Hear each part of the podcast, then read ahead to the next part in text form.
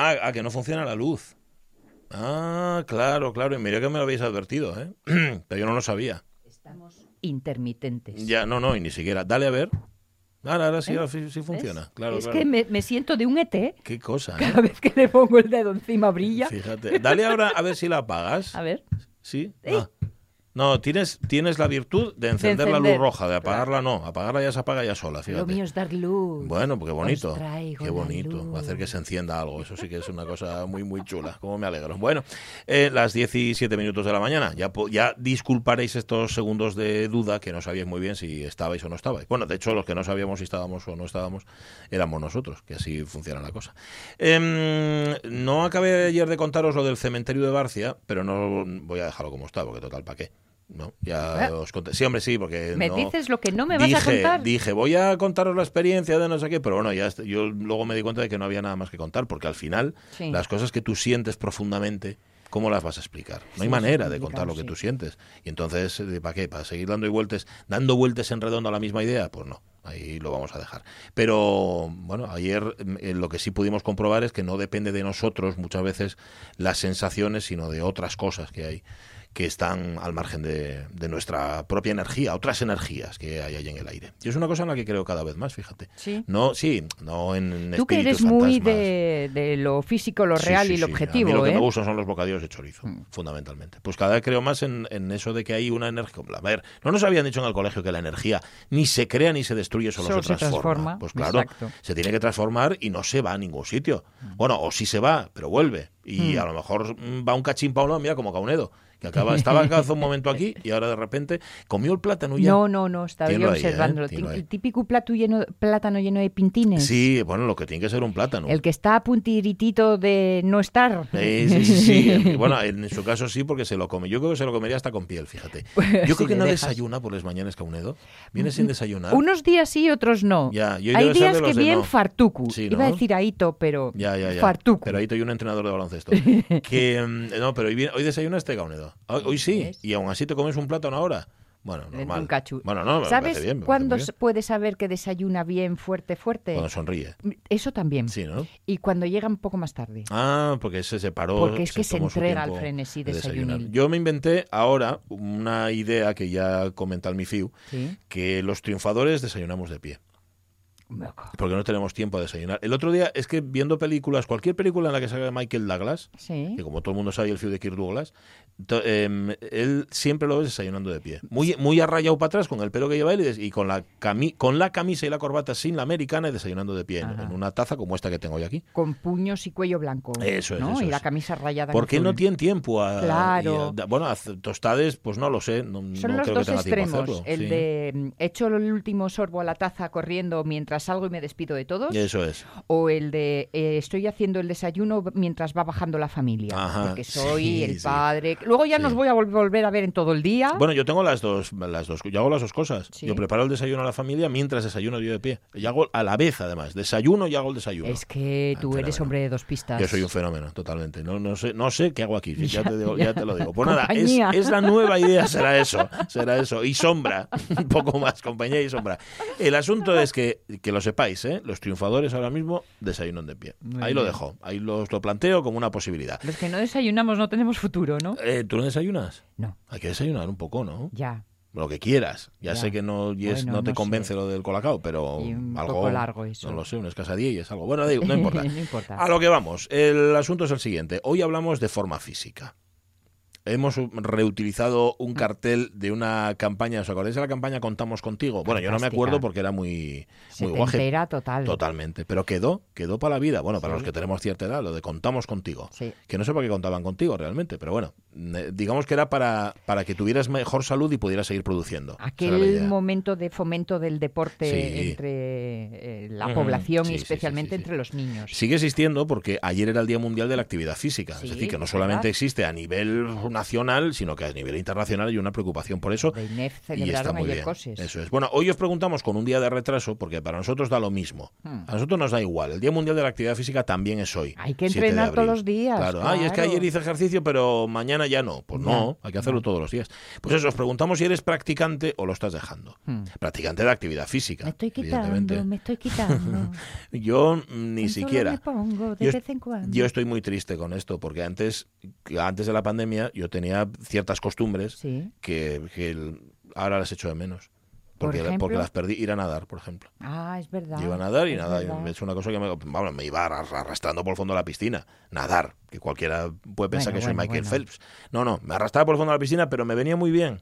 Y estaba muy a gusto. estaba- Eso lo he que es perdido. lo- uno de los deportes más completos. Seguramente lo es. ¿Eh? Yo por lo menos salía de ahí de la piscina, después de estar, ya digo, un cuarto de hora arrastrando, me decía, ¡ay, ay, qué bien! ¿no? Y, tal. estaba justificado. ¿no? Pero, pero físicamente y mentalmente era un alivio, estaba muy bien. Bueno, pues eso lo he, lo he perdido, pero mira, durante, la, durante el encierro Sí. empecé a hacer ejercicio corriendo por casa.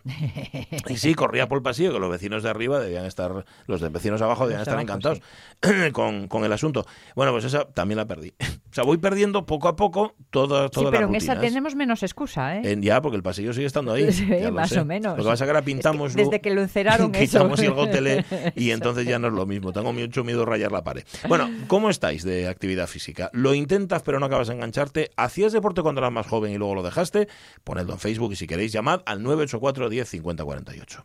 Hala, pues ahora vamos a poner una sintonía que es muy bailable, por cierto. La radio es mía. Con Pachi Poncela. La fórmula de actividad física. ¿Eh? Lo de bailar. Sí, hombre, fabulosa. Sí, sí, sí. Parece Mm, tiene, tiene solo ventajas. Solo, ventajas, solo nada ventajas. más. Por cierto, ya que hablábamos antes de desayunar de pie, estar de pie no es ejercicio físico. No, ¿eh? ¿Qué va? No No, va, no sirve absolutamente para nada. De todas formas, Para hay varices, estudios sí. que comparan eh, el estado base general de salud de quienes trabajan de pie y quienes lo hacen sentados. Sí. La- lo de las ocho horacas y tal y cual. Y los de sentados salen perdiendo. Sí, ¿eh? Sí.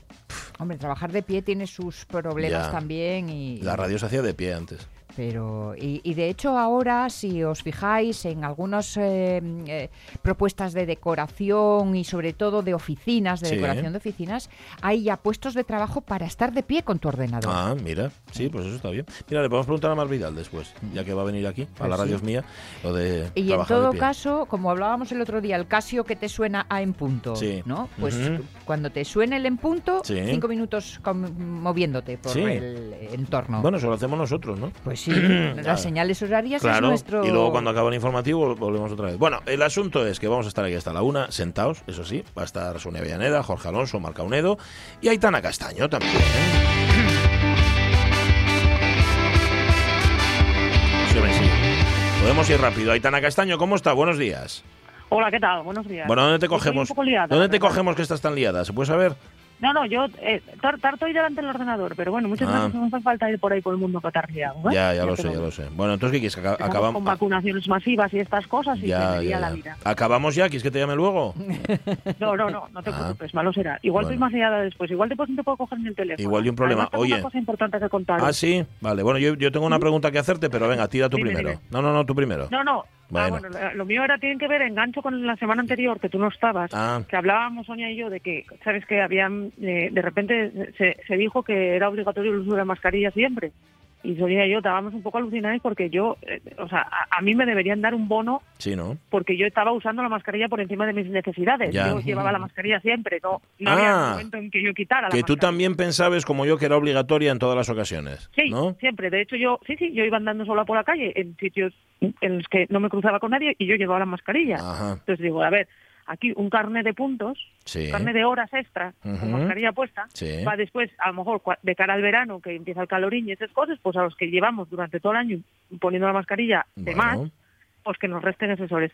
Pero es que hay novedad, hoy hay novedad. ¿Qué pasa? al respecto. A ver. Porque hoy tenemos una cosa que es mm, una de estas cosas que, que aprendimos en, en- durante la pandemia, que ya un eh, Consejo Interterritorial de Sanidad. Sí, Mm. Y es cierto. que se reúnen las comunidades autónomas y riñen entre ellas, básicamente. Ah, no. Básicamente riñen sobre qué hacer con pandemia. Bueno, pues total, que en, en la de hoy, que hoy se va a celebrar por la tarde, Sí, tenemos, nos contaron Sí. la, nos contaron. ¿Esto es primicia o qué? Esto es una primicia. Esto es secreto. No, porque to- A ver. está, está todavía sin negociar, pero la idea que tiene Sí. la señora Darias, porque ahora tenemos una ministra que se llama Darias, Sí, cierto. Yo llamo la Darías, pero y Darias. Bueno, Darías, tú, bueno, daría y lo que daría yo. Pero lo que pasa es que esta es Lo que ministra, darías tú por- ministra Darias, ¿no? darías- De, de- lo que Darias. De lo que darías tú por estar en Canarias, que Sí. donde llegue la señora ministra. Fíjate, Bueno, Darias de Canarias. Bueno, Sanidad va a proponer que el uso de la mascarilla obligatoria en las playas solo sea cuando la situación no permita distancia y que desde luego excluye el baño. A mí Ah. esto me viene muy bien porque yo que soy de playa nudista me Ya. veo un poco ridícula, la verdad. ya, en pelota, en Claro, pelota y con, y con mascarilla, ¿no? pisada Y Claro. con mascarilla. Veíame un poco ridícula. Pero bueno, yo, oye, si me lo Darias, yo, Vale, vale. como el que como el señor este que estaba antes, el catalán este, que, que ya casi no nos acordamos, pero nos hacía mucha gracia. Ay, Y ya. Y ya. Y ya maravilla, sí señor. Y ya maravilla. Sí señor. O sea, la- además- sí, dime.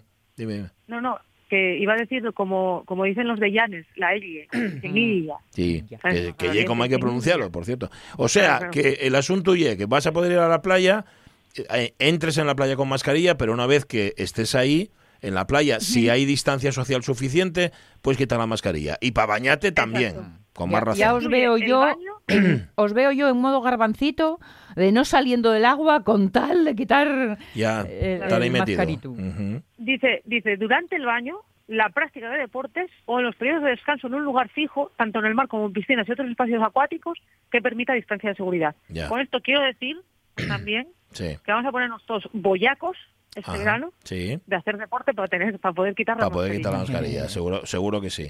Bueno, a ver, ¿Les yo estoy viendo. ¿Considerada deporte? ¿El qué? Les pales. Les ¿Hacer pales, castillos sí. de arena ¿Considerarse deporte? Hombre, por supuesto. Y unes que tengo yo en casa que no le sacamos nada porque pesen como 5 kilos cada una, ese es más todavía, porque haces un brazo, de, de- pero ese no, Bueno, lo- no les usamos nunca. Bueno, esto además empata esto directamente con la pregunta que hacéis hoy Sí, en, señor. la, en la radio Día. Cierto. Que si haces deporte, Cierto. yo hago. Haces Yo sí, yo deporte. ¿eh? Sí, ¿eh? Yo sí. De hecho, tengo que decir, porque claro, la gente no me ve, que yo puse metipín en pandemia. ¿eh? Sí, ya te Puse vi. metipín. Bueno, no te ven porque no, no te ven porque no quieren, porque si van a tus redes sociales sales Bueno, más, sales más que león me de la metro. tanto, ¿eh? Sales mucho. No me exhibo tanto. Bueno, No tanto. no para lo que tanto. me exhibo No, yo, no. sí, mucho. Cada uno lo ve desde Claro. su perspectiva. Para ¿no? mi media tú No, estás muy por encima. Sonia Avellaneda, ya, bueno, ya ni hablemos, eso ya supera Claro, claro. cualquier... Sí, sí, sí. ¿Y qué ejercicio haces en concreto? Pues mira, yo hago yoga, Sí. que me viene muy bien para lo mío, además. Ujú. Eh, considero considero el yoga ejercicio físico y mental, Sí, ¿sabéis? En ese plan. sí. Y yo, eh, básicamente, bueno, hago balonmano cuando me deja la pandemia. Estoy, estoy en un equipo de veteranas de balonmano del Valle del Nalón. Sí. Lo pasamos muy bien, somos buenísimos. Y además somos... Sí, porque la mitad, acuerdo, la mitad de los chavales, la mitad no más, de la mitad son de la Viana. Sí. Y yo jugaba contra ellos cuando era guaja. Y a mí daban un poco de miedo. Sí. Los niños de la Viana, porque eran como muy... Ellos eran, eran braves, eran braves. Ajá. Y ahora son del mi equipo, entonces yo soy, feliz. O sea, soy feliz porque, porque a mí- o sea, de repente ya es compañera de la gente que, a- que tú admirabas y a la que tenías un respeto deportivo de la leche y de repente son colegas tuyos y yo eh, entonces hago deporte, hago balonmano y después hago, yo camino todos los días muchísimo. Sí, ¿eh? No me gusta correr, correr yo veo lo de cobardes. Pero caminar. Sí, Ya, ya, ya. caminar sí, caminar sí. Bueno. Así que nada, hago, Muy hago bien. eso, ¿qué te parece? Muy bien, eres un Pero ejemplo. caminar con gallardía, ¿no? Con energía, Con con tico, tico, tico, tico. Sí, no Sí, pasease, que soy otra Y tengo que cosa. decir una cosa, Dime. a veces acompañáisme, porque Sí. yo... Ay, qué guapo. Sí, sí, sí. Pues fíjate, no sudamos descubrí- ni nada, no lo notamos. No. Ya, Sí, sí, pues estáis ahí, o sea, que cuente, espero que os cuente también como práctica deportiva cuando me acompañáis a mí. Por Bueno. poderes, Yo- eso es hacer deporte por poderes. Ujú. Claro, el mundo podcast o el mundo poder escuchar programas después me parece muy bien, porque claro, Sí. yo por las mañanas estoy trabajando, Ya. entonces, pues eh, me viene muy bien. A nosotros pásanos este- igual, no podemos escuchar el programa porque estamos trabajando y eso a mí me fastidia Ya. mucho, que tengo Bueno, entendido te que que está muy bien. ¿eh? tanto, ¿eh? Bueno, a ver, pero está bien, pero entretiene. Este programa de lo que, de qué va este programa? Cuando acaba el programa dices tú, ¿qué aprendí? Nada, pero uy, qué entretenido estuve. No, no, pero bueno, eché unas risas. Claro. Y además, ¿sabes qué pasa? Tenéis una cosa especial, voy a decirlo yo aquí a Sí, los, ¿no? a los radioyentes de RPA. Tenéis una cosa especial, que ya que no reponáis, porque yo por las mañanas muchas veces que pongo los cadenes de al lado, Sí, ¿Sabes? Los. Ajá. ay, por favor, me da una pereza a veces, porque Sí, digo, ¿eh? pero vamos a ver, chicos, ¿no tenéis otra cosa que hablar? Ya. Uh, Y tú el O sea, tiempo lo voy mismo. cambiar- Tú el tiempo lo Voy a mismo. escuchar a, a esta gente que encima son majos, que yo Sí. conozco que sois majos, So- sí. y van a hablar de otras cosas y yo me voy a entretener, voy a aprender con Ujú. Asturias. Sí. Sí, sí, Bueno. bastante entretenidos, ¿eh? Bueno. Para ser personas humanas, ¿eh? La verdad que sí. Y eso que últimamente no nos vemos nada, que si nos vieras ahora estamos Ya. entrete- en persona más todavía, entretenemos mucho más. Yo, mira, tengo que decir, antes de que me hagas la pregunta, y ya para terminar, tengo que decir una cosa. Ayer salió el señor Pedro Sánchez, este simpático señor que nos preside. Ajá. Y, y Oye, el señor este que nos preside, hay una cosa, perdona que te interrumpa, hay una cosa Sí. que le estuve escuchando yo ayer también, con cierta atención. Eh, Sí. ¿Conseguirá alguna vez poner los, eh, los acentos en su sitio? Porque yo creo que eso lo heredó de Zapatero. De José Luis Rodríguez Zapatero, que era incapaz No, de decir, claro. de poner el acento en la palabra donde siempre lo cambia, no sé por qué. Bueno, pero eso es Pero aparte. y Aznar también, es que También. Bueno, lo de Rajoy no vamos a hablar de ello, pero sí, sí, Ya. no sé qué pasa, no sé qué pasa, no sé si era agua de la Moncloa, no me digas, no me digas, pero no lo, va, no lo vamos a conseguir. No, yo a mí lo que me pasó fue de una cosa, ¿no? Ayer yo, la rueda de prensa de Pedro Sánchez a la una, oye, para empezar, entró en punto, que ya yo como en plan, Mira. para los que so- nos dedicamos a esto de la información y de cubrir ruedas de prensa, Ujú. sabéis que, bueno, de que Es lo en menos alguien habitual del como, mundo. la madre Sí, mía, sí, señor. sí. ¿Alguien conecta en, repente- en directo a la una en punto? ¿Sabes? Porque eso suele funcionar Sí, sí, para es hacerles claro. llegar a Sí, su hora. asústeste, tú Mm. ya te asustes. Pero de repente yo estaba viendo la tele, entonces este simpático presidente subió al estrado, quitó la mascarilla y sonrió Uy. por primera vez en un año y 20 días y yo dije, nos vamos a morir todos. Esta, sonrisa me está asustando. Y lo primero que hizo fue mencionar a Pío Baroja y dije, nos vamos a morir Ahí, todos. ahí, ahí. favor". Y va- A ver si no. encontráis alguna foto de Pío Baroja sonriendo. No, chico, Pío Baroja Por eh, eso. no sabía sonreír, yo creo. Tenía un gesto así un poco como Igual ¿eh? agrio. No, no, seguro, seguro, seguro. Pero sonrisa franca así de tal, sobre todo ya cuando era viejo, que andaba por ahí con la boina, tenía un gesto así como bastante agrio. adusto. Oye, y luego lo que dijo, ¿tenía que ver con la sonrisa eh, previa o, o era un poco Sí, como bueno, tranquilos, claro, que no pasa a ver, nada? aquí entre tú y yo, después es que no nos escucha nadie, iba un poco a marcar paquete. Sí, Con ¿verdad? Perdón, ¿eh? Bueno, oye. Con perdón, que los presidentes no marcan paquete, como muchos marcan, no sé. Bueno. Bueno, iba así a decir, oye, está todo bien y tal, bueno, aquí vacunas para todos y así. Sí. Sí, sí, él salía, él salía bien. Vale, vale, vale. De, lo- bien. de No, los no, no, rusos, de los rusos dijo algo. Que sabes que anda Díaz Ayuso con el ruso. Está bueno, mirando lo- a ver si les contrata la Sputnik o no. La rusa yo creo que es la que me va a tocar a mí, Sí, ¿no? tengo claro, porque bueno, por edad y eso. Y ¿eh? ahora es tu Pero roja, y ahora verás, más roja todavía. tengo ah, no, que problema, ahora los, exacto, los sí, rusos sí, sí, sí. ya no son rojos. Bueno, Además, ahora sabes que me amenazan los de la falange, que yo pensé que ni ¿cómo, existían. cómo, cómo? amenazan. Perdón, ¿qué me estás diciendo? ¿Amenazando a Aitana Castaño? Los. ¿Qué es esto? Sí, sí, amenazas, amenazas, Pero, amenazas. pero, a, amenazas. pero a través de, de redes sociales, así, de tel- sí, por la calle. sí, Ah. No, por la calle no, que la calle. La gente llegue un poco cobarde. Ya, ya, ya. Un poco en tal. no se atreve. No. Bueno, no os atreváis, Bueno, ¿eh? A ver, Falangistas. ¿eh? Que no, que les Yo estoy mandando un mensaje desde aquí, que no se atrevan, ¿eh? Que nos tendrán Yo enfrente. llevo bien, yo llevo bien. La amenaza, según de quién, claro, Ya. me amenaza a mi madre con quitarme la herencia, pues Buf, ya Soy lo peor. me fastidia un poco más, pero bueno. Eso es yo lo peor. falange, pues, oye, Sí, sí, sí. Bueno, no, pues nada. Peor para ellos. oye, pa- pa Vuelve a ellos- tu siglo, pa' ellos hacen. siglo XV donde saliste y dejar en paz. Eso es, Mm. eso es. De lo, más oscuro del siglo XV. La pregunta que te quería hacer yo era la pregunta Dime. que hicimos ayer aquí Sí. en la radio mía, que claro, no te tocó porque tú vienes los miércoles, que tenía que ver Correcto. con los lugares de Asturias que dan mal rollo. Ya lo vi. Viste, que da ¿no, mal eh? rollo. Que yo estuve allí en Barcia y quedé así como muy impresionado y pensé, igual Aitana tiene alguno... No, pues eh, No, lo ¿eh? pensé ayer también y pensé, me, me, me gustó una respuesta que había uno que decía, a mí el Calatrava, El Calatrava sí. me parece que sí, pero bueno, yo, es que yo como soy un poco, a ver, yo soy de 10 años, quiero decirte, a mí la decadencia, Ya, claro.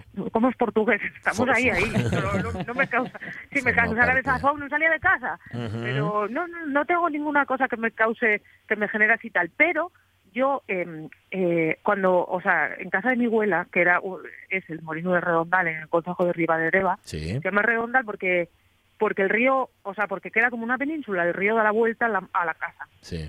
Y bueno, río abajo había más molinos, ¿no? Y río abajo había un molino que se llamaba el molino de la pizza, de la pizza. Sí. La pizza es una piedra lisa grande que es la del molino. Ah. Bueno, la de no la de moler, sino la de por donde sale el agua. Bueno, el caso es que ese molino que ahora es el hotel de Tres Grandas, hotel Molino de Tres Grandas, eh, ahora antes era una casa abandonada. Y entonces yo durante toda mi vida, cuando tengo pesadillas como con cases, sueño con esa casa Ah, sí.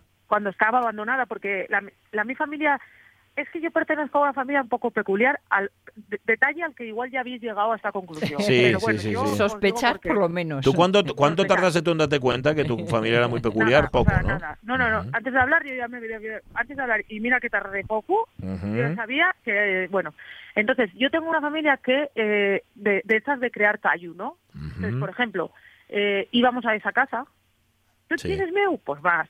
Ya, claro, hombre, sí, sí. Y después, para ir del, de- del pueblo donde nosotros pasábamos el verano, que se llama, que se llama La Borbolla, a la casa de mi abuela, Sí. al Redondal, había varios caminos. Nosotros cogíamos uno que era un poco largo Sí. para pasar por cementerio. ¡Hala! Cuando teníamos ocho años. Entonces, ya cuando saltes tapis de cementerios a los ocho años, pues ya Ya, a partir no- de ahí. hay pocas cosas que te causen desazón. No, lo que pasa que sí que tengo sitios que no me causan esa emoción, pero me causan otras emociones. Y hay uno que, en concreto que me pasa, Sí. que me parece como un poco, eh, que igual tiene que ver con el hecho de que yo haga yoga y me esté volviendo un poco espiritual, Ajá, ¿vale? bien. Que ya que me llama mucho la atención, me genera como energía Sí. les ermites, la ermita del, les ermites del Monsacro, Ah, amigo. que fui varias veces a grabar. Ya, pero eso es uno de los Y sitios, es- siempre lo contó aquí Miguel Trevín, es uno de los sitios, como dice él, así con más energía, más potentes. Lo, de sacro no le viene hay- No, claro. por casualidad Sí, al sí. nombre. Ahí hay algo. La ermita de... Hay dos ermites, la de la Madalena, que o sea, hay una... la- la- el Monsacro en la parte de arriba llega como llano, llega como una especie de meseta. Entonces, en la parte de... pero así como inclinada. Entonces, en la parte de abajo está la ermita de la Madalena, que tiene unos vistas espectaculares, con Ajá. en realidad toda Asturias, a todo Asturias. Y después, en la parte de arriba, ya un poco así, encrespado, está encristado, encrespado, bueno, arriba Mm. está la ermita de Santiago, que Ah. ya octogonal, además, porque Sí. que es muy raro, ¿eh? que sea octogonal, pequeñina. Y tú entras allí, no es muy grande, y es pequeña, y es Sí. octogonal y es pequeña. Y una nave que no tiene colu- columnas ni nada. Y en medio tiene un, un- un pequeño altar, y justo debajo del altar hay como una cripta, Sí. y no hay nada más. Pues yo no sé si es que, claro, durante muchos siglos, casi milenios, lleva gente yendo ahí a Sí. rezar, cosa que amo- yo no fui a rezar nunca, pero bueno, fui, que sí es verdad que tiene como energía. Y eso me causa un poco de inquietud, pero no es mala inquietud. Ajá. Es como una cosa, Ya. porque no lo entiendo, no, me- se, se me, se me va del entendimiento, Te supera. del, del intelecto. Te supera. Mira, algo, algo no. que tendría que dar así como repelús y sin embargo yo creo que te lo ofrecen de una forma tan cotidiana, tan son las momias de Teberga, Mira, por ejemplo. que si lo piensas También. bien y con la historia que tienen alrededor y tal, se, tendría que ser, yo creo que les falta puesta en escena a Ah, esas puede momias. ser, sí. Ah, tienen que venderlas más o eh, Puede eso, ser, eh, puede ser. más momia. No, no, vaya. pero, pero está claro que hay sitios que, te, que tienen una energía especial y pueden para ti. Pueden para ti. Inquieten. Ya sí. inquieten. Inquietan, y después, sí, sí, pues, sí. eh, yo era... A, a no vos gustaba cuando eres guajes entrar en las casas abandonadas. Hombre, Sí. A mí me gustaba Sí, de bueno. mucho. esos retos y, nocturnos. en, A mí no, pero en bueno. un antiguo cuartel de la Guardia Civil. Después es que, claro, después, ¿cómo no voy a ser yo sensible a la narrativa? Sí, Mm. normal, normal. Sí, pero ¿qué fue, ¿qué fue antes? ¿La gallina, la gallina o el huevo? ¿Qué fue antes? ¿La. ¿Ya eres sensible a la narrativa o al revés? Bueno, y hay que... Y, y luego cuando, cuando vas camino de eh, todo el mundo en el coche, que generalmente un grupo grande, claro, estoy hablando de hace 40 años, Bueno, un poco menos. bien. Eh, Yo, todo empezaba, lo de- de siempre había alguien que decía, Mm. "Mu- he visto una película que empezaba así, Ay, bueno. todos Mm. mueren al final. Ja, ja, ja, Mira, y, cuando, cuando yo era guaja, en el Mm. mi pueblo, en la barraca, Sí. subíamos a Les Cubes y a, a merendar, era lo que hacíamos, o al baguestu, de- o sea, o a, a la, a la gueta, bueno, lo que según el año, ¿no? O unos años, iba- eh, si fuera octubre o noviembre, ibas a apañar castañas y no ibas a merendar. Y había una, una cueva que en realidad era una mina antigua Sí. y te- teníamos, mm, había allí una pintada que alguien había hecho, pero una pintada ancestral, estamos Sí. hablando, una pintada como con tiza, una cosa así. Y eh, entonces yo tenía una, una vecina que dijo un día que aquello era la Virgen, y nada, hicimos nosotros mismos, los guajes del pueblo, hicimos una especie de ermita allí. Ah, Y a- pero aquel sitio sí, sí, sí- aquel sitio sí inquietaba, pero claro, yo Sí, creo ¿no? que inquietaba también porque eh, después nos prohibieron ir porque tenía peligro que quedáramos aquí Ya. los guajes del pueblo encerrados. eso sí que es inquietante. Sí, sí, Mm, sí, sí, sí. claro, Eso sí que inquieta. era-. Yo creo que, que la inquietud venía más generada por que el peligro físico que realmente suponía, pero no por lo demás. Yo, ya te digo, no hay nada así en concreto. Lo pensé ayer, ¿eh? porque ayer vi la pregunta y me Ajá. gustó la respuesta del Calatrava. Así que voy a decir que Calatrava me inquieta. Vale. El, centollo eso ahí en medio. Vale, bien, vale, bien. Bueno, gracias, Aitana Castaño, que teníais prisa, ¿no? A ti por venir. Vale. Un beso gordo. Un abrazo, un beso, cuídate mucho. Un besín. Adiós, cuídense. adiós. Chao. Bueno, y al final hay que echarla. Tienes razón, tienes razón Rego. Sí, al final hay que echarla. Dice, no, no, que voy con prisa, ¿eh? a mí no me interrumpa. Pero luego ella misma, digamos que su relato se apodera de ella. Sí, sí, sí. Dice ya que a- a- empezó a hablar pronto, me cachis, y sin parar. Y sin parar, ¿no? Y así. eh, 10 y 32 minutos de la mañana. Vale, después de Aitana Castaño, antes de nuestras Asturias de historias, antes de ponernos a bailar, que hoy vamos a bailar Sí, un ratín, sí. noticias. La radio es mía. En el barrio de Psuerca no te atrevías a entrar, era tremendo. Cierto. ¿eh? Yo me acuerdo de siempre, siempre fui metiéndome en sitios que, que se decía que no debía. Ejé. Y la verdad es que nunca me pasó nada. Bueno, pero ya. bueno. eh, A pero ver, quien sí te es- conozca ya sabe por qué nunca te pasó nada. Claro. Quien, quien te haya visto. Bueno, a veces, tú más a veces hay gente que lo duda, ¿eh? Metías O sea- tú más miedo que, que el que venía enfrente. Pachi Poncela.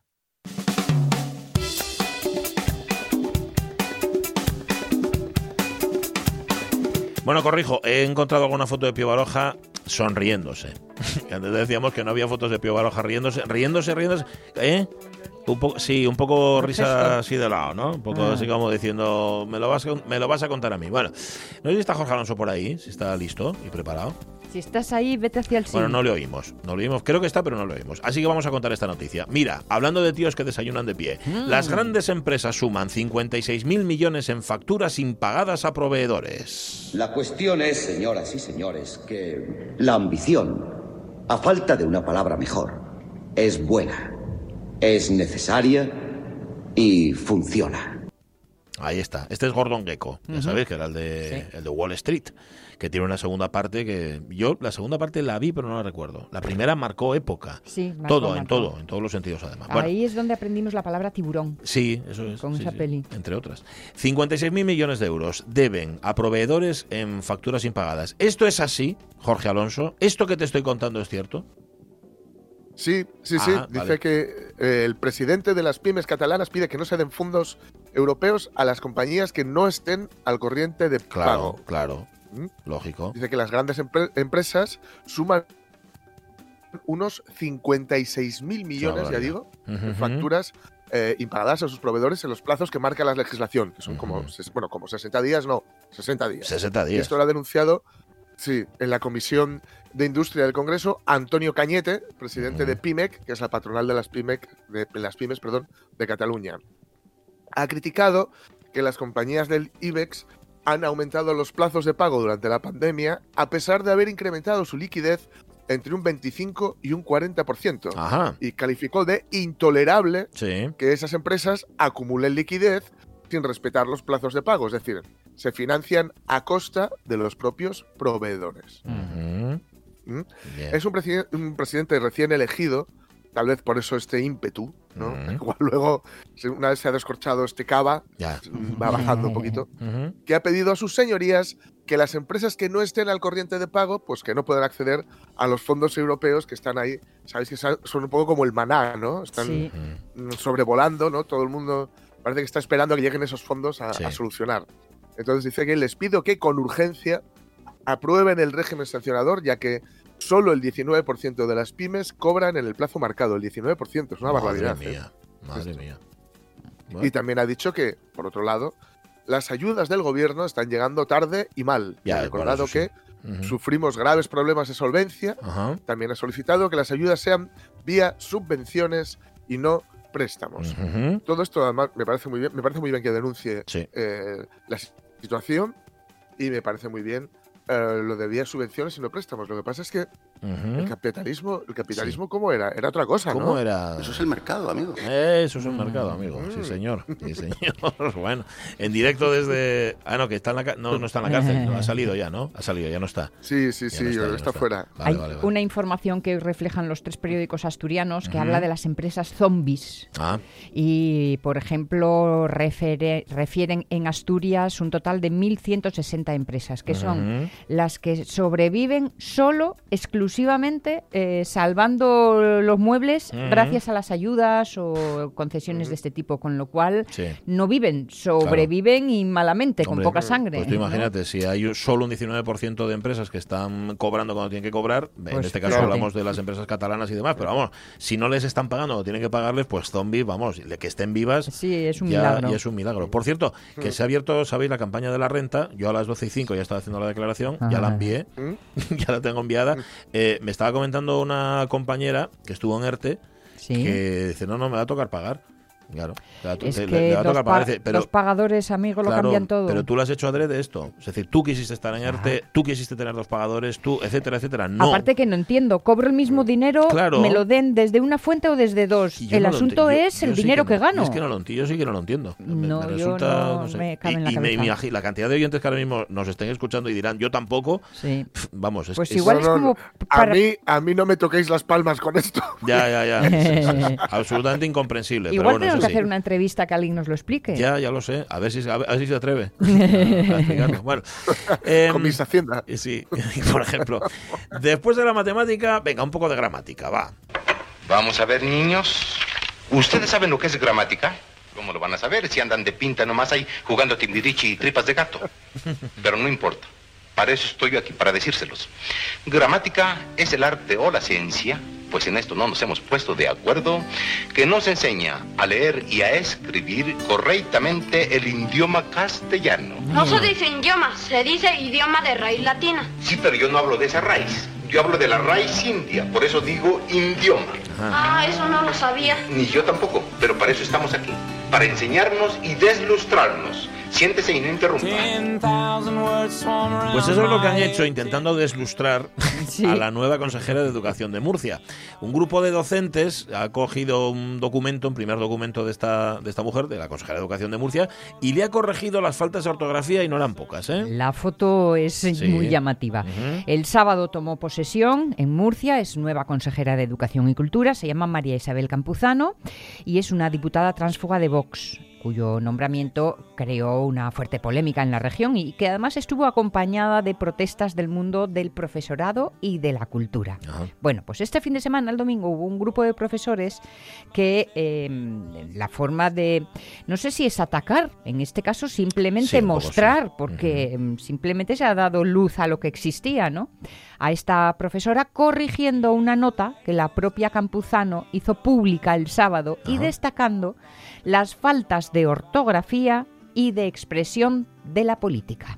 Sentimos comunicarle que no aprueba, escribió en Twitter el colectivo de Docentes Unidos al tiempo que compartía dos imágenes del comunicado de Campuzano cubierto de marcas y anotaciones de bolígrafo rojo. Ajá. Este texto presenta unos problemas muy graves de puntuación, total desconocimiento del uso de los signos básicos como puntos y comas, el uso de expresiones no recomendadas y la falta de coherencia, así como el manejo de un registro absolutamente coloquial que denotan grandes carencias en el conocimiento de la lengua castellana y su, ah, y su gramática. Ajá. Docentes DISIT. Bueno, eso fue lo que dijeron ellos, sea como sea, eh, vale, le dan una caña que tendrían que dársela Mm. a esta eh, política y a muchos políticos también y de todos los signos, Hmm. de todos los signos ortográficos, quiero decir, no, de todos los signos políticos. Vamos, eh, sí que el texto eh, parece que tiene sarampión y está lleno Sí, de, de sí, comas que sí. no están, de puntos, por ejemplo, puntos suspensivos y etcétera. Poner las sus cosas. La política, digo, me imagino para que quede claro que hay más detrás.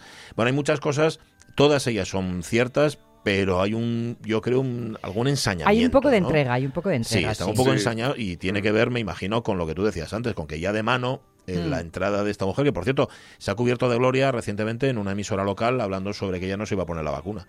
Que ella que vacunar, que no, que va a esperar a ver cómo reacciona en los demás, Ya. cuál es la reacción que provoca la, y luego que sí que se va, que no es antivacunas, que es anti esta vacuna, Ya. la del coronavirus en concreto. Bueno, pues nada, echadle un vistazo a ver si estáis de acuerdo y si no, a ver, la consejera también os digo que intentó justificarse, ¿eh? Me encontré los papeles mal ordeñados. Me faltaban los signos de puntería. Estaba lleno de faltas de horticultura. ¡José!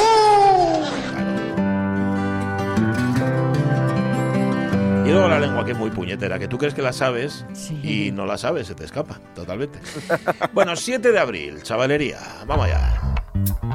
Pues el otro día, Jorge, estuviste ahí hablando de, de Churchill, cuando hablabas de eso, de ¿Sí? su jubilación primer ministerial y tal. Y oye, apetecióme ir a buscar referencias de Churchill, Ah. del ínclito, en la prensa asturiana, que ya sabéis de, que es de lo que va esta sección, del universal a lo local. Bien, y algo encontramos de Churchill y, bueno, de lo que no oye Churchill. Ya sabéis cómo funciona esta sección. Así que venga, vamos allá. El 8 de marzo de 1959 encontramos en el comercio una noticia bien curiosa. Titular, no habrá película sobre Churchill hasta después de su muerte. Vale. Él y Hollywood no han llegado a un acuerdo sobre la versión de su historia. A ver, todavía le quedaban en el 59 seis años largos de vida, pero tenía que asegurarse de que la industria del cine no manchaba su buen nombre. El caso es que había un proyecto de la Metro Goldwyn Mayer, igual Ramón Redondo sabe algo más del tema, para hacer lo que llamaríamos hoy una biopic. Pero cuando estaban en plenas conversaciones, Churchill y la Metro, la cosa se rompió sine die. O como dirían los ingleses, sine die. Bien. Bueno, eh, lo dirían los ingleses y la, mini- y la consejera de Murcia. Bueno. ¿Qué pasó? ¿Qué pasó con este tema? A ver, el tema monetario no fue.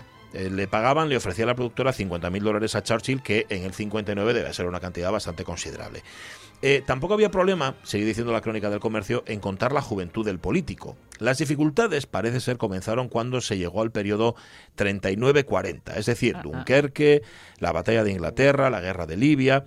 Churchill, dice también la crónica, exigía el papel bonito, llamémosle así, en detrimento más de una vez de lo que los norteamericanos consideraban que era la verdad histórica.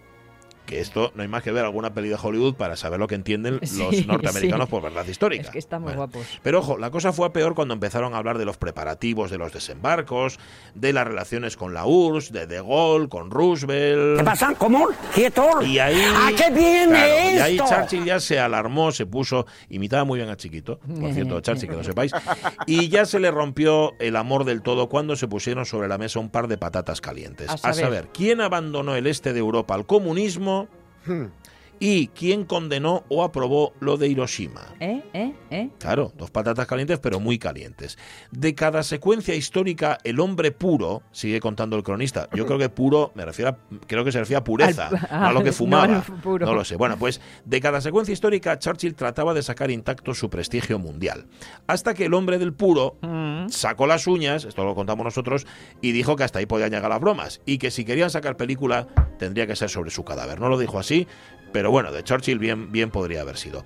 La crónica del comercio, Jorge Alonso, terminaba de la siguiente manera.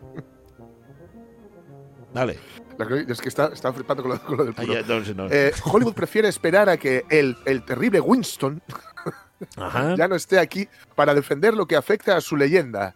Deseamos, deseemos que esta espera sea larga, que a pesar de los numerosos puros y whiskies, Churchill continúe aún mucho tiempo en su puesto de estatua viviente. Toma. Es un feto de ordenar, de regalo, cobarde. Sí, señor. La estatua viviente es Ujú. Toma ya. fortísimo, ¿eh? Hay como una Esto, esto le maldad, llega, ¿no? le llega a Winston y se coge, y se coge un avión. Vamos. Sí, sí, sí, vamos, pero no, no, se- Les se apaga el mosqueó. puro. Se mosqueó. Bueno, si vamos, esto era en el 59. Si vamos al periódico del 25 de enero del 65, o sea, el día después de la muerte de Churchill, no nos extraña el despliegue informativo entre biográfico y encomiástico. Tampoco nos extrañan las palabras del eterno director del comercio, Francisco Carantoña, que, como podréis comprobar, escribía muy bien. ¿Qué decía, Jorge Alonso, qué decía Francisco Carantoña en ese editorial?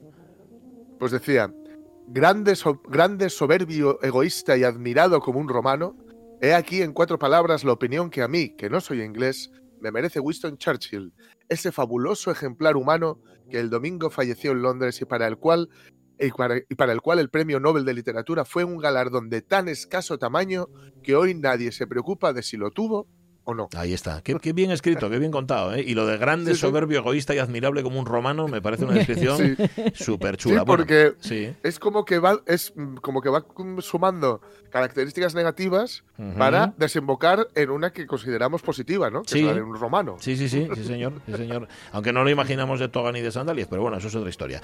Eh, todo el mundo, no, todo el mundo, por lo menos el mundo occidental, lloró la muerte de Churchill, pero lo más guapo de toda esta crónica del comercio está en la esquina inferior izquierda de la primera página. ¿Qué es lo que leemos ahí?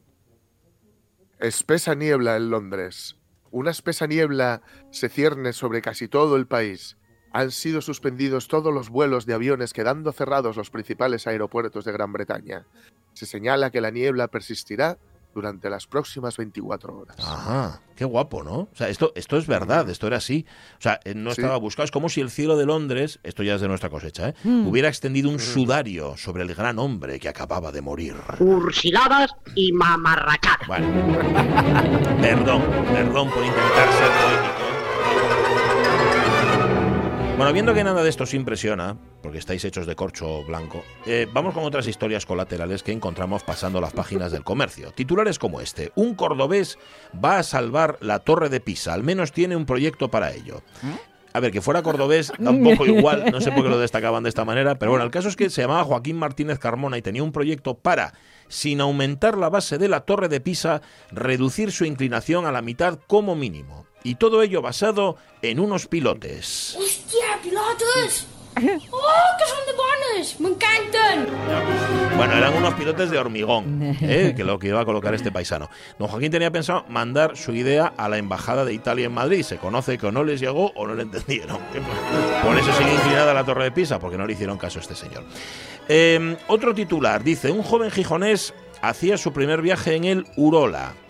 Así se llama El Urola. el Urola, sí. Cuando este barco fue hundido al sufrir abordaje con otro ruso. Esta noticia es de abril del 55 y el joven en cuestión tenía entonces 21 años y se llamaba o se llama Ceferino Ordiales Álvarez. Si nos está escuchando él o alguien de su familia, le mandamos un saludo desde aquí.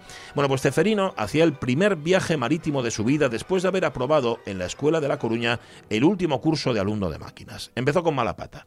El barco ruso, el vapor Urola, en el que viajaba, fue abordado por otro mercante ruso delante de la costa portuguesa de madrugada y con niebla. El Urola se fue a pique, pero la tripulación se salvó. Y le pregunta al periodista, ¿y ahora te embarcarás de nuevo? Y contesta él, en cuanto encuentre plaza en otro barco. Dice, ¿has tenido un principio duro?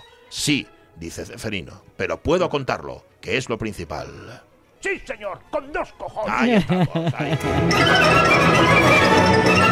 Bueno, y una más, una más, la última ya, esta del año 65, que venía a demostrar Jorge Alonso lo malones que eran quienes mandaban más allá del telón de acero. Cuéntanoslo. Alegres bacanales húngaras, descritas en un periódico de Londres. Una azafata que por toda indumentaria llevaba una capa de chocolate líquido sobre su cuerpo, Mm. fue servida como postre en una orgía celebrada en las inmediaciones de Budapest, donde constituyó el primer premio de un sorteo celebrado entre los invitados. Otras, muchach- otras muchachas, Sí. igualmente ligera- ligerísimas de ropa, fueron sorteadas entre los asi- Asistentes. asistentes, entre los que figuraban funcionarios del gobierno húngaro. Uy, El, sí, el que organizaba estos saraos parece ser era Lajos Onodoy. Onodi, perdón, Ajá. director de la cadena de restaurantes del Estado húngaro, quien ha despilfarrado grandes cantidades de comida y bebida en, es- en las fiestas que acostumbraba a celebrar en su villa. Naturalmente, todos los, cuest- los gastos corrían Hombre. por cuenta del gobierno. Hombre, ¿eh? Lo dicho, comunistas y marranos. ¿eh? No lleva ni calcetines. Tampoco lleva calzoncillos. No me choca que gane la Guerra Fría.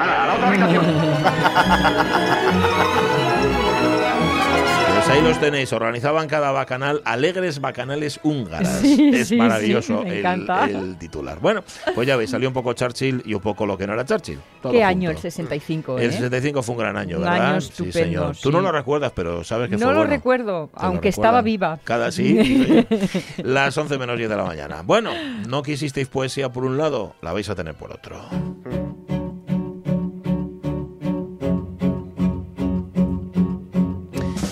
¿Cómo la poesía se puede convertir en danza? Sí, en ¿verdad? movimiento. Y eso, evidentemente, hay que verlo.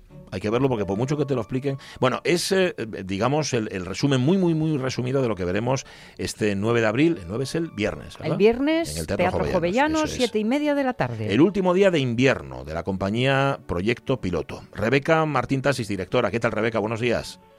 Hola, buenos días. Buenos Pues días, muy bien. buenos días. Justamente de lo que va el espectáculo es de convertir poesía en danza, porque se basa en la obra Cadáveres de insectos del poeta asturiano Daniel Acevedo. ¿Cómo se hace esa, esa transformación? ¿Cómo se transforma la poesía en danza, Rebeca? Pues a través de las imágenes que propone el propio autor en sus textos.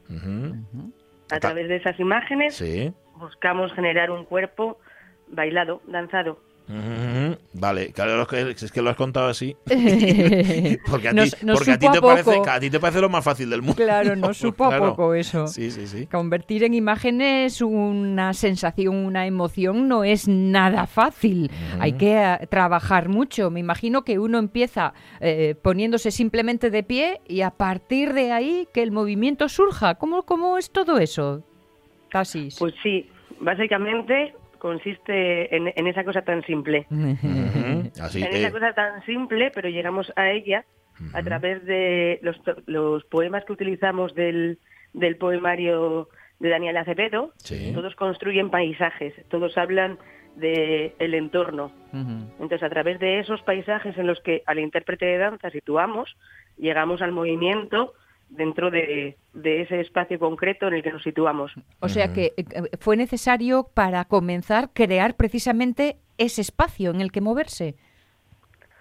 Sí, no fue el inicio, llegó un poquitito después porque tengo intérpretes muy inteligentes que son capaces de imaginar espacios concretos sin que tengamos eh, una réplica en, en la sala de ensayo, pero sí.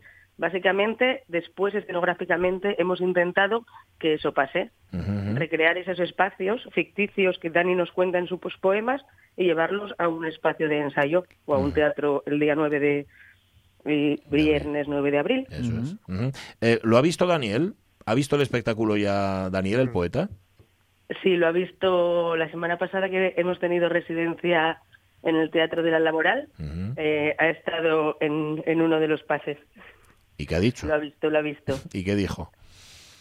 Que le gusta, le gusta, le gusta bastante. Bueno, además Dani es amigo, entonces durante el proceso y desde que empecé a trabajar sobre los textos ha estado ahí un poquitito detrás, leído, apuntando, no le pilla todo por sorpresa. Bueno, en cualquier Nos caso, conoce. en cualquier caso los amigos son los peores para esto, ¿eh? También te digo, Bueno, que a qué ver, a confianza. ver- a ver si luego me deja, el- después del viernes, Ajá. Igual ya no me deja ningún texto más. Esa, ese va a ser la prueba del algodón. No sé, no sé. ¿Las palabras van a estar presentes de alguna forma en el escenario o no? Eh, hay palabra proyectada sobre visuales. No hay palabra dicha ni ninguna voz en off, Sí. sino que hay los propios poemas, un par de los propios poemas que nos han servido como, como eje para crear la pieza, están proyectados en alguno de los momentos. Y como hablamos de danza y hablamos mucho de palabra, pero desde luego no podemos eh, eh, dejar la música fuera. No, tenemos, tenemos, tenemos un espacio sonoro que eh, es propuesto por, también por un artista asturiano Mm. que se llama Daniel Romero y él nos lanza espacios sonoros que él propone durante, durante la pieza. Ujú. Luego hay una propuesta que nos ha hecho desde el principio, eh, que es que todos esos objetos, todo eso que conforma el paisaje en el escenario, Sí. igual que cualquier paisaje, tenga un sonido real. Entonces tú te vas a ver el mar y el mar suena. Sí. Tú te vas a un bosque y los árboles suenan. Entonces todo eso que está en el, en el escenario con nosotros, todo tiene un sonido propio que se genera según nosotros lo vamos manipulando. Ah. Estoy viendo, por cierto, una imagen, una fotografía del escenario, de, de la escenografía, mejor dicho, donde os vais a mover. Combina eh, lo natural con lo geométrico, es natural y antinatural a un tiempo. Un bosque raro. Sí, un bosque raro. Yo lo estoy definiendo fatal, pero Rebeca, igual tú me ayudas y lo defines un poco mejor. Pues mira, la escenografía nos la, nos la ha hecho otro artista asturiano que se llama, es un escultor que se llama David Martínez Suárez y eh, uno de los primeros poemas sobre los que empezamos a trabajar habla de un árbol Sí. que cae y que se fragmenta para poder eh, eliminarlo del sitio que ocupaba. Entonces, todos los palos son esos fragmentos de un árbol que estaba. Cuando tú haces un árbol astillas, Mm. dejas de ver el objeto como tal. Sí. Solo ves astillas, solo ves árboles, solo ves fragmentos de un tronco. Sí. Y luego todo lo nuevo que vuelve a ocupar ese espacio, que son árboles reconocibles como tal, árboles frutales. ¿Se entiende? Sí, perfectamente, Se- perfectamente. Se, entiende y además apetece ir a verlo. Sí. Eh, que es la idea. Y en escena mm, eh, interactuáis justamente con esos elementos. Digo porque también yo pensaría en esquivarlos. Lo que hacéis vosotros es justamente que, que incorporaros o que ellos se incorporen también a la acción, ¿no? Sí, manipulamos todo lo que tenemos en escena, eso hace que, eh, gen- que, que generemos sonido con ellos. Lo Claro. manipulamos, bailamos claro, con ellos, claro. somos ¿Cuántos- operarios sobre esa escenografía, nosotros somos operarios Mm. de la misma. ¿Cuántos artistas eh, sobre el escenario? ¿Cuántos sois? Sobre el escenario, intérpretes de danza, somos tres. Nacho Cárcava, Ángel Totes y yo misma. Y estáis... Pero luego tenemos, Sí. dime, No, no, perdona que no te interrumpí. Pero luego tenemos eh, una chica que es artista visual, bueno, es artista plástica también asturiana, que es Cristina Busto, Sí. que genera las proyecciones que hay sobre de la- eh, las proyecciones que son propia escenografía, las genera en, en tiempo real desde el escenario, desde una esquinita con nosotros, todo lo que pasa, todo se ve como ella lo manipula. O sea, no es intérprete de danza, pero sí es intérprete en escena. Ah, Está sí. generando otra, otra capa en relación a lo que nosotros le damos. Ahora se hace mucho eso de manejar y proyectar. Está, Eh, está muy chulo. Todo medido y todo sincronizado, es decir, cuánto hay de posibilidad de que la cosa Mm. se escape, de que en, el, en un momento dado, no, no digo porque salga mal, sino justamente porque salga de otra manera como estaba concebido. Iba a decirle yo que estarían ensayando como locos. Con control absoluto de la situación. No, No. no, no. El control absoluto no nos gusta a ninguno. Ya. Eh, hay unas pautas, hay escenas, hay un trabajo coreográfico, pero también hay un trabajo de, de danza de la realidad, de cómo nos enfrentamos al espacio cada vez que pasamos por él. Ajá. Que obviamente, según vamos pasando, vamos fijando materiales, vamos quedándonos con cosas que nos interesan y las recuperamos cada vez que lo hacemos, pero también hay mucho mm, de no voy por el mismo camino que antes, no realizo la misma acción, en cómo me relaciono con los demás, cómo me relaciono con el paisaje, por donde entro y por donde salgo. Tú vas a la playa y puedes recorrer las- desde la escalera cero hasta la Hmm. 12 Ujú. en la misma dirección, pero no, nunca vas a ir por las mismas pisadas. Entonces, sobre este trabajo nos parece muy interesante entrar en relación a los espacios y en relación a, a que generamos las cosas desde dentro. Me encanta conocer un poco el intríngulis eh, eh, eh, eh, emocional e intelectual, las reflexiones que hay antes de ver un espectáculo de este tipo, sobre todo para luego sentarme en la butaca y olvidarlo todo. Que haya quedado dentro un pozo. Que no se note, que no se note, Mm. ¿no? Claro. Que no se noten los hilos, ¿no? Es como cuando que no se noten las pinceladas. ¿no? Claro, claro, ¿Verdad? claro. Algo así.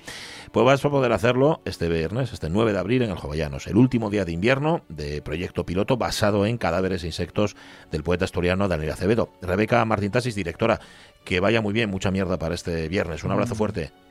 Muchísimas, muchísimas gracias. Un abrazo a vosotros. Que vaya muy bien. chao. No nos lo perderemos. Hay una avidez, además, por ver teatro, Sí. danza, por ver artes escénicas en directo. Por cierto, no nos vamos a ir al Jovellanos, que luego os contamos más. Más Mm. de lo que han programado, más de lo que tienen previsto.